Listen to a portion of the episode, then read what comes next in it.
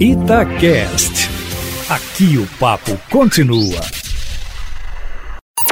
Em cima do papo, com Edilene Lopes.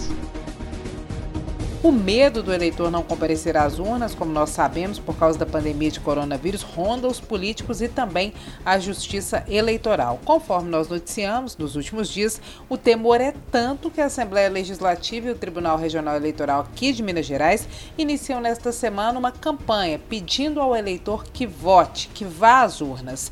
No entanto, como o processo será diferenciado por causa das regras sanitárias, já tem gente espalhando fake news por aí, Eustáquio. O TRE teve que fazer um desmentido agora no final de semana porque viralizou a informação de que idosos só poderiam votar nas primeiras horas do dia da eleição, dia 15 de novembro. E nós começamos também a coluna em cima do fato, reforçando, desmentindo a informação de que o horário de votação de 7 às 10 da manhã será exclusivo para idosos e demais pessoas do grupo de risco. O horário de votação de 7 às 10 da manhã, Eustáquio, será preferencial para idosos e demais pessoas do grupo de risco. O ideal é que esse público tenha o menor contato possível com o restante das pessoas, por isso a recomendação é que eles votem mais cedo e os demais votem mais tarde. Mas não há nenhum impedimento de horário para nenhum dos públicos. Todos os eleitores poderão votar de 7 da manhã às 5 da tarde, segundo o Tribunal Regional Eleitoral.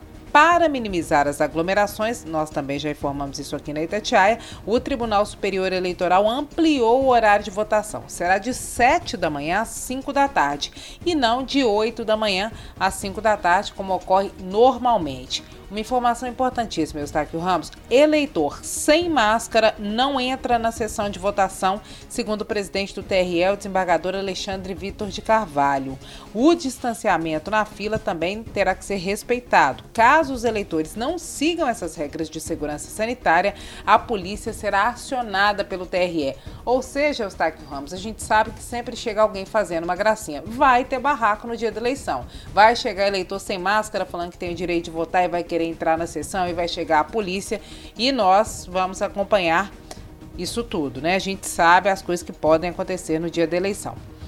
Não haverá também biometria, mesmo nas cidades onde o cadastramento já foi feito e a votação por biometria seria obrigatória a partir desta eleição, o uso da nova tecnologia não será feito. Isso porque, Eustáquio, a utilização das digitais, né, que é a biometria, é mais um contato manual que pode aumentar o risco de contágio pelo novo coronavírus. Então, foi abolida a ideia nesta eleição de usar a digital. A conferência da identidade será feita por meio de um documento oficial com foto ou então do e-título, aquele que a gente tem no celular com um metro e meio de distância sem que o mesário manipule o documento do eleitor ou celular, por exemplo. 208 mil mesários vão trabalhar nas eleições em Minas Gerais, todos vão receber um kit com álcool em gel e máscaras faciais, inclusive de acrílico, segundo o TRE, para que tenham mais segurança no trabalho.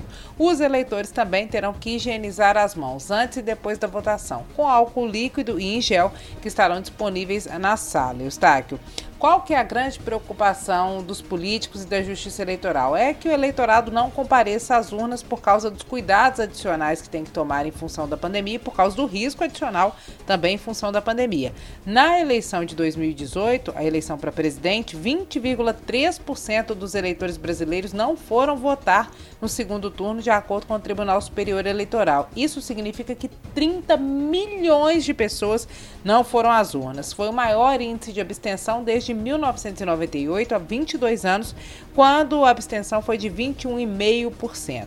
O temor da Justiça Eleitoral é que esse índice seja maior na eleição deste ano, Alguns especialistas, Eustáquio, avaliam que a polarização na política espanta aquele eleitor moderado. E você aí de casa, acredita que o eleitor esteja animado ou desanimado para votar agora no dia 15 de novembro? A enquete, Eustáquio, está no meu Instagram, arroba. Amanhã eu volto, meu amigo, sempre em primeira mão, em cima do fato.